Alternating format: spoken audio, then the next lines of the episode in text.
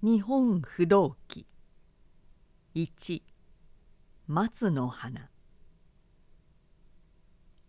北向きの小窓の下に机を据えて松の花という広本に詩を入れていた佐野藤右衛門は疲れを覚えたと見えてふと手筆を置き眼鏡を外して両方の指で静かに目をさすりながら庭の方を見合った窓の外にはたくましい妄想竹が十四五本。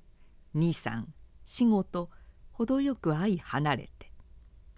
細かな葉のみっしりと重なった枝を澄んだ朝の空気の中に面影に垂れている。藤右衛門はつやつやとした竹の肌に目をやりながら肩から背筋へかけて綱を通したような疲れのこりを感じた。藤右衛門は紀州徳川家の年寄り役で戦国の食禄を取りお勝手係という藩務を務め通してきた。64歳の今日までほとんど病気というものを知らずいくらか髪に白いものを交えたのと視力がやや衰えたのを除けば奏者をしのぐ健康を持っていた。けれどもその年の春先老年をいたわるおぼし飯からお勝手係の役目を解かれ菊の間詰めで反布編纂の係を命ぜられてから多くは自分の屋敷の書斎に閉じこもって下役の者たちの書き上げてくる広本に目を通すだけが仕事になり煩雑な日常から解放されたのであるがそれ以来かえって見筋に疲れのこりを感じるようになった。今机の上に広げている広本松の花は帆布の中に編まれる列女切符の電気と紀州家中古今の誉れ高き女性たちを録したものである。藤右衛門は常々太平の世には不動を正しくすることが風俗を高める根本であると信じていた。それでその高越には最も念を入れ一字一句の末まで吟味を加えているのだがこの四五日はなんとなく疲れやすくともすれば猛然と筆を休めていることが多くなった。身にいとまのあることがかえって悪いのだろう。慣れてくればこんなこともなくなるに違いない。藤右衛門は自分ではそう考えていた。けれどもその原因は実はもっと他にあった。妻の安女が今重体なのである。去年の夏からの患いが次第に増悪するばかりですでに医師も見放していたし当人もすっかり諦めていた。ことに夕べはほとんど臨終かと思われ別れの言葉も取り交わしたほどである。病気ががんという不治のものだったので早くから互いに覚悟ができていた。悲しさも辛さも今更のものではない。ただ臨終が平安であれと祈るほかには藤右衛門の心は白々とした空虚しか残っていなかった。竹のつやつやと青い肌を見ていた藤右衛門は小走りに急いで来る廊下の足音を聞いて我に返ったように筆を取り上げた「申し上げます父上申し上げます」上司角之助の声であった「開けてよい。何事だ。病間へお運びください。母上のご様子が悪うございます。そうか。すぐお運びくださいまし。藤右衛門は立とうとしてどういうわけか一瞬ためらい机の上に広げてある広本の文字に目をやった。何のつもりか自分でもわからなかった。それで硯箱のありどころを直しなどして立ち上がった。渡り廊下を母屋へ渡り鍵の手に曲がって奥の間中の間内客の間と行くとその辺りの廊下にはもう老若の歌手たちが詰めかけいずれも石のように息を殺し頭を垂れて短座していた。東右衛門が入っていった時妻はまさに息を引き取ったところであった。長子角之助次男金三郎角之助の嫁波女。裾の方には妻の愛していたはした頭そよもいた。みんな席上げて泣いていたまことにお安らかな眠るようなご往生でございました。最後の脈を取っていた医師がそういうのを聞きながら東右衛門は静かに枕元へ座った。妻の唇に末子の水を取ってやった。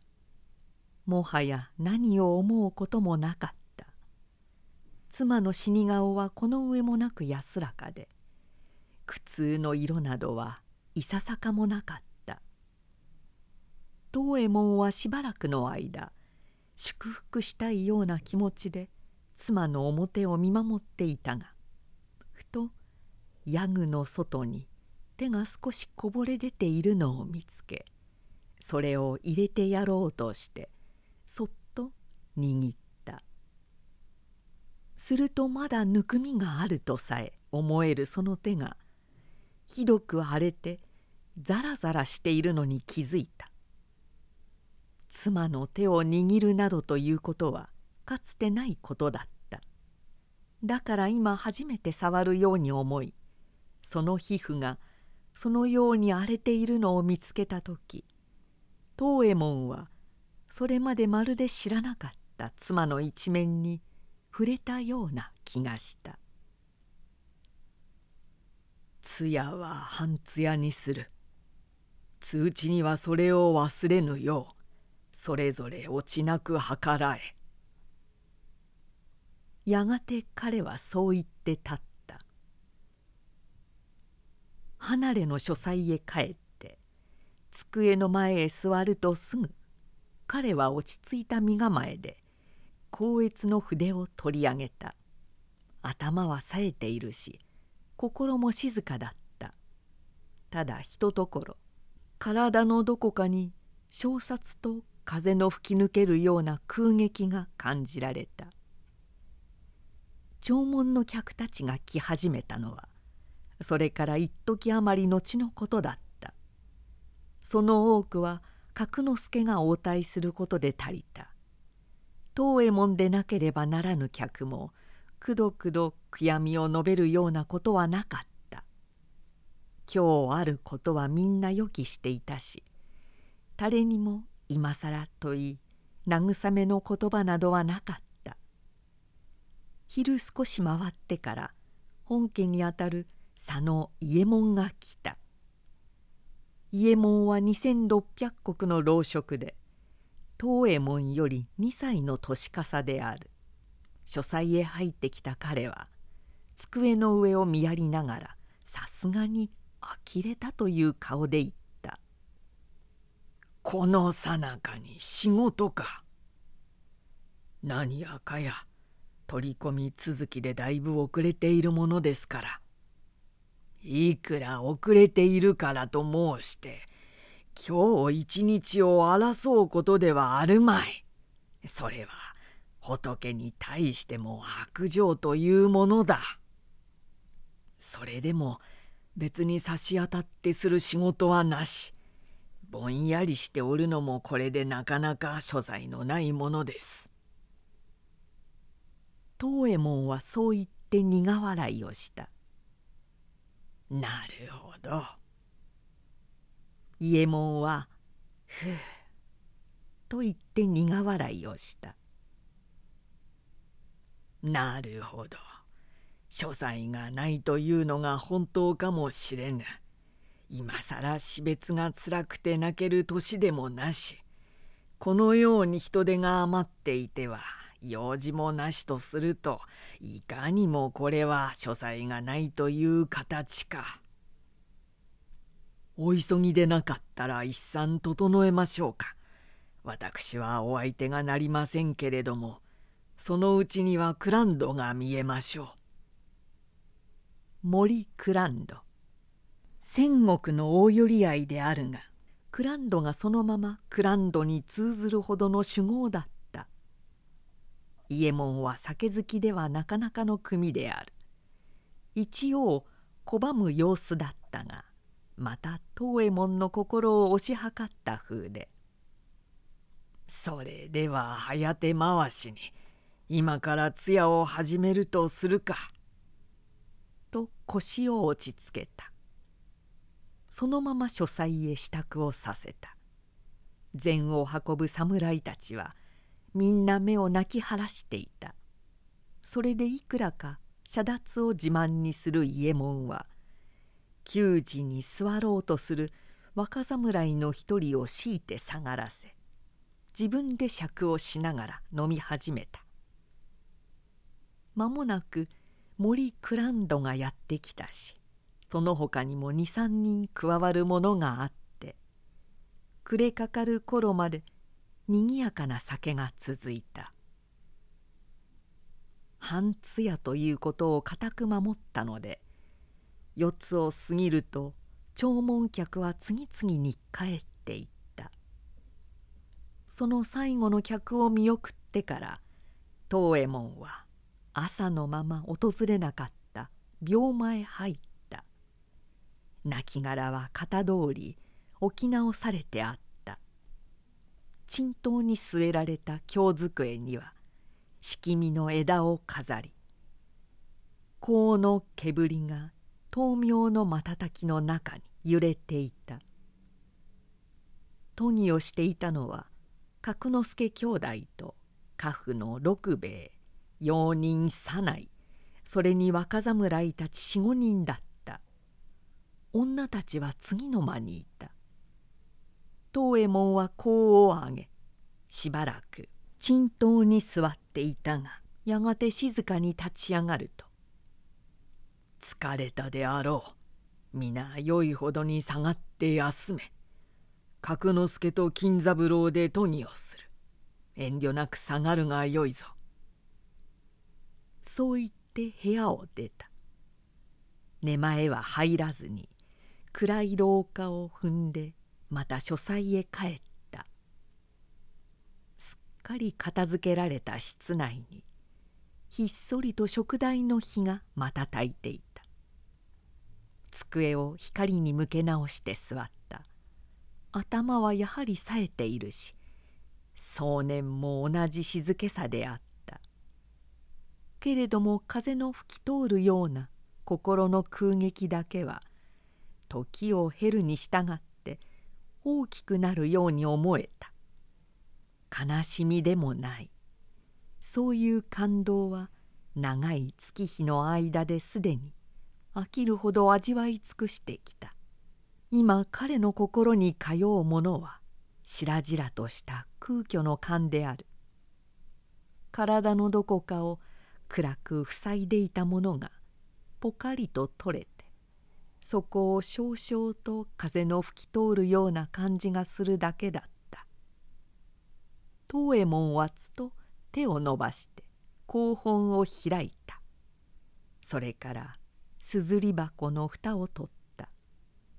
けれどもそれは光悦をしようと思ったからではなく習慣で自然とそうしたまでのことだった。彼はそのまま長いこと空を見つめていた。かなりほど経てからのことであった。遠くから根を忍ぶ人のざわめきが聞こえてきたので東右衛門はふと我に返った。耳に立つほどではないが病魔のあたりでかすかに根を忍ばせた監禁の声がし始めた。東右衛門は鈴を取って強く打ち振った。来たのは金三郎であった。お呼びでございますか。仏前にまだ垂れぞおるか。はい。障子の外で金三郎が廊下に手をつく様が感じられた。図教の声がするではないか。誰だ。はい。誰誰がおるのだ？はい。かししもべの女房どもでございます。金三郎の声は苦しそうだった。東右衛門の眉が険しく歪んだ。掟の厳しい武家屋敷では歌詞しもべの女房などがみだりに奥へ入ることは許されない。それで東右衛門は怒りを抑えながら言った「誰が許してさようなことをした？都議はその方と角之助でせよと固く申しつけたではないか。ならんぞ」。父上お願いでございます。静かに障子を開け廊下に平伏したまま金三郎は訴えるように言った「あの者どもは母上を常々実の親のようにもお慕い申しておりました。あの者どもの悲しみは世間普通のしもべが主人を失ったのとは違います。肉親の母親を亡くしたよりもつらいのです。兄上にも私にもそれがよくわかります。とても許さぬとは申せませぬ父上。どうぞ今宵人よのおとぎを許しておやりください。お願いでござります。東右衛門はしばらく目を閉じていたがやがて低くつぶやくように言った「よい行け」金三郎は障子を閉めて去った。しもべの女房たちまでが実の親のように慕っていたという。それは考えるまでもなく差別を無視した言い方である。日頃の東右衛門なら一言のもとに叱りつけるところだった。けれども金三郎の言葉の中には何か心を打つものがあった。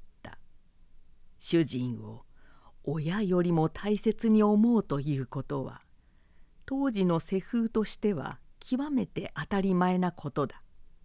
しかし金三郎の言った意味はそのようなものではない。もっと深くもっと直に訴えてくるものがあった。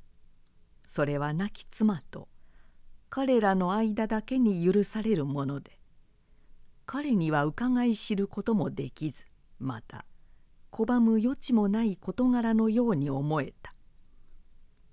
あれはどのようなことをしてやったのであろう。東右衛門はまたしても自分の知らぬ妻の一面を見つけて驚かされた。監禁の声はしめやかに続いていた。9つを回ってからそれがちょっと途絶えたので香を上げようと思い立っていったが襖の外まで行くと部屋の中で人々のむせび泣く声がしていた。それは今まで誰が泣いたよりも悲痛な胸を差し通す響きを持っていた。彼はそのままそっと廊下へ戻った。すると角之助が今から現れた「あの者たちに夜食を出してやれ」東右衛門はそう言って書斎へ帰った。葬儀はその翌日に行われ亡骸は情勢の金龍寺に葬られた。式の次第は質素であったが藩校から特に死者が使わされたりして思いがけなくも名誉なものになった。葬りの日の朝から東右衛門は書斎にこもって松の花の光悦を続け出した。それまで身の回りの世話は角之助の嫁にさせていたがそれをやめて松田吉十郎という若侍の受け持ちにした。そして食事もずっと書斎へ運ばせ半布編纂の用務のあるもののほかにはほとんど客に合わなかった。夜ごと夜ごと食の下で主筆を取っている彼の耳に母屋の方で根を忍ばせて監禁する人生がかすかに聞こえた。またあの女房どもかはばかりがちな低い声でそれはすぐ分かった。またし島の折には庭向こうの貸長屋の方からもむせぶような念仏の声の伝わってくることがあった。どちらも遠く隔たったところから途切れ途切れに聞こえてくるのだがその声には肺腑を絞って泣く者の底知れぬ嘆きがこもっていた。どうして妻はあれほどの嘆きを彼らに与えるのか。彼らにとって妻はそれほど大きな存在だったのか。東右衛門は光悦の筆を休めて幾度不審に打たれたか知れなかった。初七日の法会が済んだ夜である。久々に子供たちと食事をした東右衛門は前から考えていたのであろう角之助を呼んで今宵から屋敷内で監禁はならぬと言った供養は一度になりすませるものではない10日20日の監禁より長く心に留めて忘れぬこそ仏へのまことの栄光だ。よくそう申し聞かせて。と東右衛門は続けて言った「今宵からは固く無用だと言え。それからその者どもに安の形見分けをして使わそうと思うがどうか」かたじけのを存じます。私からお願い申すつもりでおりました。さぞ喜ぶことでございましょう。それでは使わすべきものを呼んでまいれ」そう言って東右衛門は立った。はした頭のそよを連れて亡き妻の居間へ入っていった時呼び上げられた菓子やしもべの女房たちが次の間に控えて平服していた。部屋の主が一年余りの病魔暮らしで長らく使わずにあったためかそこには婦人の今らしい何の匂いもなく年代を経て古く艶を帯びた郷土類が塵も止めぬ正常さできちんと並んでいるだけだった。どういう品をお出し申しましょう？どれでもよい。わしが選ぶから順に取り出してくれ。かしこまりました。ソヨはまず古い方のタンスを開け引き出しの中から次々に衣類を取り出して東右衛門の前へ並べた「角之助お前も波に何か縁でやれ」東右衛門は食を明るくしてそう言いながら角之助と共に衣類を得み始めた。それはみんな着古した木綿物だった。すっかり洗い抜いて色の冷めたものや丹念に次を当てたものばかりだった。こんなものを大切そうにタンスへしまっておくなどとは。そう思いながら見ていくと取り出されるもの皆木綿でどれも幾度か水をくぐり何度か仕立て直された品ばかりである。夏物冬物みんな同じだった。やや見られたのは二重ねの文服と文服用の帯であったがその他はどれ一つとして新しいものはなくまして絹物は一品もなかった。これでしまいか。東右衛門は半ば呆れて聞いた「はい。あとはお串道具が一揃えあるだけでございます」その他にはもうないのか。全くこれでしまいなのか。はい。お何度の長持ちにはまだおき古しもございますけれどももう継ぎはぎもならぬほどのお品で人の目に触れては恥ずかしいゆえ良い折を見て焼き捨てよとの仰せでござりました。そう言ってそよはハラハラと泣いた。東右衛門はもう一度そこにある衣類を取り広げてみた。洗い清めてはあった。どんな小さな破れ目にもきちんと次が当ててあった。けれども形見分けとして人にやるにはあまり粗末な品々である。東右衛門はまだ呆然とした気持ちから覚めることができず振り返って角之助の顔を見た。これではいかにも見苦しすぎるように思うがどうか。母上が身におつけになった品ですから。お使わしになってよろしかろうと存じます。私も一枚波に頂戴いたします。角之助はそう言ってまず自分から古びた合わせを一枚抜き取った。それで東右衛門も初めてそよにうなずいてみせた。では良いように分けてやれ。かたじけの頂戴つかまつりまする。そよはすり寄ってその衣類を敷居際まで運んだ。そして次の間に平伏している女房たちに向かった。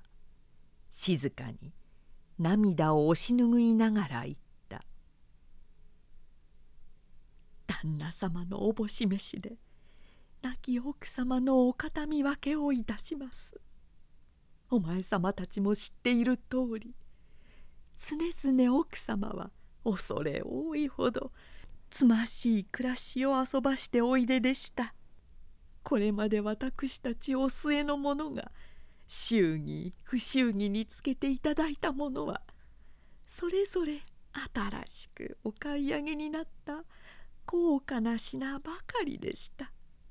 お前様たちの中にも羽二重なり顧問なり結構な晴れ着の一枚二枚頂戴しない方は一人もないと存じます。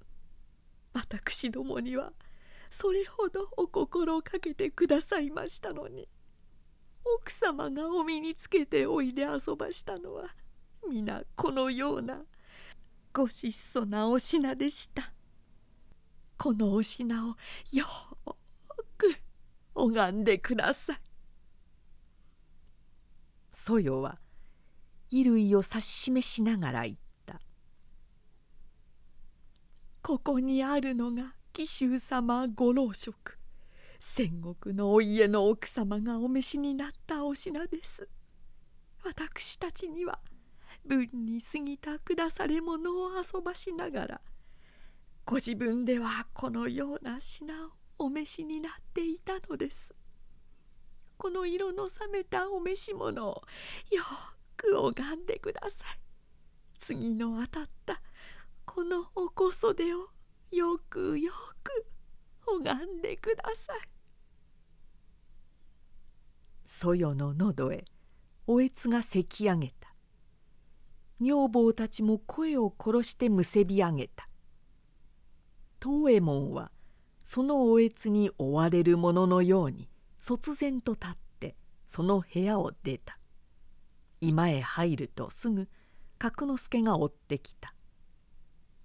ご機嫌を損じましたでしょうか。彼は父の目を見上げながら言った「そよが申し過ごしましたなら私代わってお詫びをいたします。あのような気性でございますから母上のお形見を見て取り乱したのでございます。どうか許してやっていただきとうございます。別に機嫌を損じはせぬ。けれども。東右衛門は壁を見つめながら「安はどうしてあのようなものをあのような見苦しいものを身につけていたのだ。わしは少しも気がつかなかった。本当にあんなものしか持っていなかったのか。母上はつましいことがお好きでございました。それだけか。つましくすることが好きだからそれだけであのような粗末なものを身につけていたというのか。角之助は深く表を伏せていたがやがて低い声でつぶやくように言った「お召し物だけではございません。お見回りのことすべてをつましくしておいででした。かようなことを申し上げましては母上のお心に背くかとも存じますが母上はいつかこのように仰せられていました。武家の多くはどのようにつましくとも恥にはならぬが身分相応のご奉公をするためには常に千石千両の貯蓄を欠かしてはならぬ。角之助がそういうのを聞きながら東右衛門はふと息を引き取ったばかりの妻の手の食感を思い出した。ヤグの外にはみ出ていたのを入れてやろうとして何気なく握った妻の手はひどく荒れてザラザラとしていた「それはお前に言ったのか」「いいえ。波をめとりました時あれにそうお諭しくだすったのです」私は次の間から漏れ聞いたのですが初めて母上のご日常が分かったと思いました。東右衛門はじっと自分の右手を見守っていた。その右の棚心にはまだあの時の食感が残っているようだった。千石の奥の手ではなかった。あの皮膚の硬さひどく荒れた甲は千石の家の主婦のものではない朝な夕な水を使い針を持ち栗屋に働く者と同じ手であった。安女は大御番頭900石の家に生まれ5人兄弟の中のただ一人の娘として家族の愛を集めて育てられた。顔立ちも丸くおっとりしていたし立ち居振る舞いも伸びやかで彼女が嫁いできてからは急に家の中が春風の吹き通るようなにおやかな気分に包まれたものである。よそよりも一段と家宝の厳しい菊で固めたような佐野家の日常とはまるでかけ離れた。のびのびとした雰囲気を身に持っていた。これで火星の束ねができるだろうか。初めのうち東右衛門はいつもそれを案じていたくらいだった。そういう感じはいつまでも頭から去らなかった。代々質素第一の家風で家計は豊かであったし召使いの数も多く安女はただ主婦という位置に座っているだけでよかった。何の苦労もなく心配もないはずだった。東右衛門はそう思っていたし事実また彼の目に映る妻の姿はいつまでも嫁いできた時と同じ伸びやかさ明るくおっとりして戦国の老職の妻という落ち着いた感じでしかなかったのである。あのひどく荒れた手に触れた時東右衛門は全く意外だった。皮膚の荒れたその手と彼の印象にある妻とはどうしても似合わず自分の全く知らなかった一面に初めて触れたような気持ちだった。これほどのことにどうして気がつかなかったのであろう。角之助が去ってからも呆然と自分の手を見守っていた藤右衛門はふとそうつぶやきながら面を上げた。30年も一つ屋のうちに置き伏しして2人の子までなした夫婦でありながら妻の本当の姿というものを知らずに過ごしてきたことが初めて今彼に分かった。戦国の家の婦人として何の苦労もなく伸びやかに暮らしているとばかり思っていたがそれは妻の姿のほんの一部分でしかなかったのだ。夫の目にもつかずまして世の人には伺い知ることもできぬところで妻はその務めを全身で果たしていたのだ。そうだ。今にして考えれば思い当たることがしばしばあった。藤右衛門は再び低くつぶやいた。前にも言った通り佐野家はもともと豊かな家計を持っていた。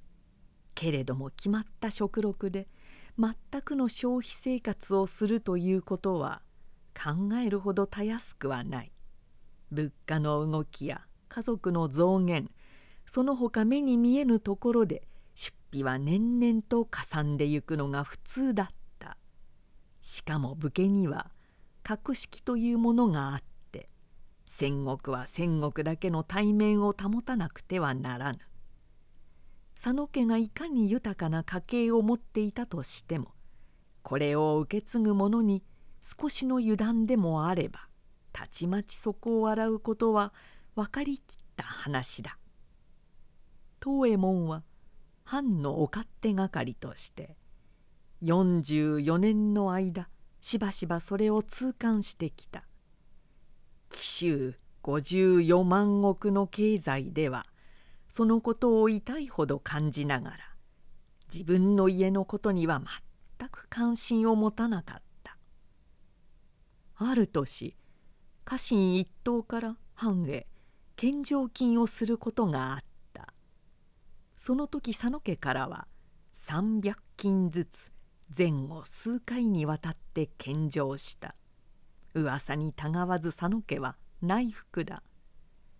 家中の人々はそう言って舌を巻いたが藤右衛門はそれほどにも考えず自分の家系としてはごく当たり前だと思っただけであったそういう例は少なくない藩のお勝手都合で食禄の渡らぬことが続くとか非常な物価高騰とか100人に近い歌手たちのために年々更新しなければならぬ武具ちょうどの費用とかほとんど富士の出費の絶えることはないと言ってよかった。それを佐野家では極めて無事に過ごしてきた。藤右衛門はどんな場合にも心を労することなく打ち込んでご奉公することができたのである。そうして今日までそれを当たり前なこととして誰の賜物とも考えることはなかったのだった。なんといううかつなことだ。なんという愚かな目だ。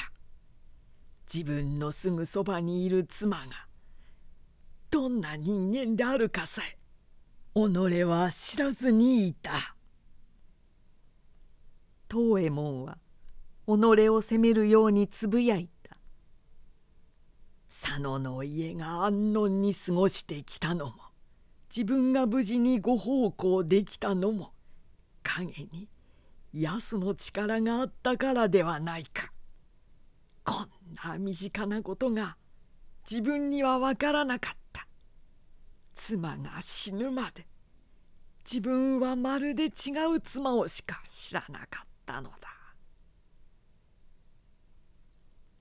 痛ましく皮膚の荒れた手指とあのように粗末な遺品を通して今こそ藤右衛門にはまことの妻が見え始めたのである。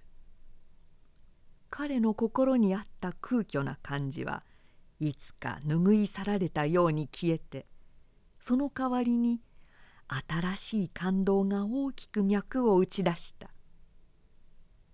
東右衛門は立って今を出た。松田吉十郎がついてきて書斎に明かりを入れて去った。東右衛門は机の前に座った。そこには彼が光悦しかけている広本が置いてある。東右衛門はその表紙の「松の花」という台線を改めて見直した。松の緑は変わらぬ操の色だ。そこに選ばれたのはあらゆる苦難と戦った女性たちの記録である。今の世に広め後の世に伝えて人の心を奮い立たしめる烈女切腹の伝記だ。けれども東右衛門は低くつぶやき出した。烈女切腹はこのように電気にせせられるものだけではない。世の苦難を戦い抜いたこれらの婦人は褒むべきだ。しかし世間にはもっと多くの褒むべき婦人たちがいる。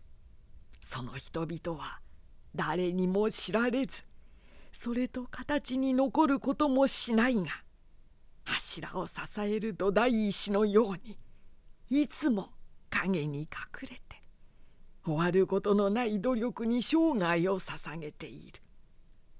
これらの婦人たちは世に現れず電気としてやることもないがいつの時代にもそれを支える土台石となっているのだ。この婦人たちを忘れては百戦の列女伝も意味がない。まことの切腹とはこの人々を指すのでなくてはならぬ。東右衛門はつぶやき終わって空へ目を上げた。彼は今広本松の花に除すべき証拠を思いついたのである。祭りごとを預かる者の心すべきは見えざるところをおろそかにせぬことだ。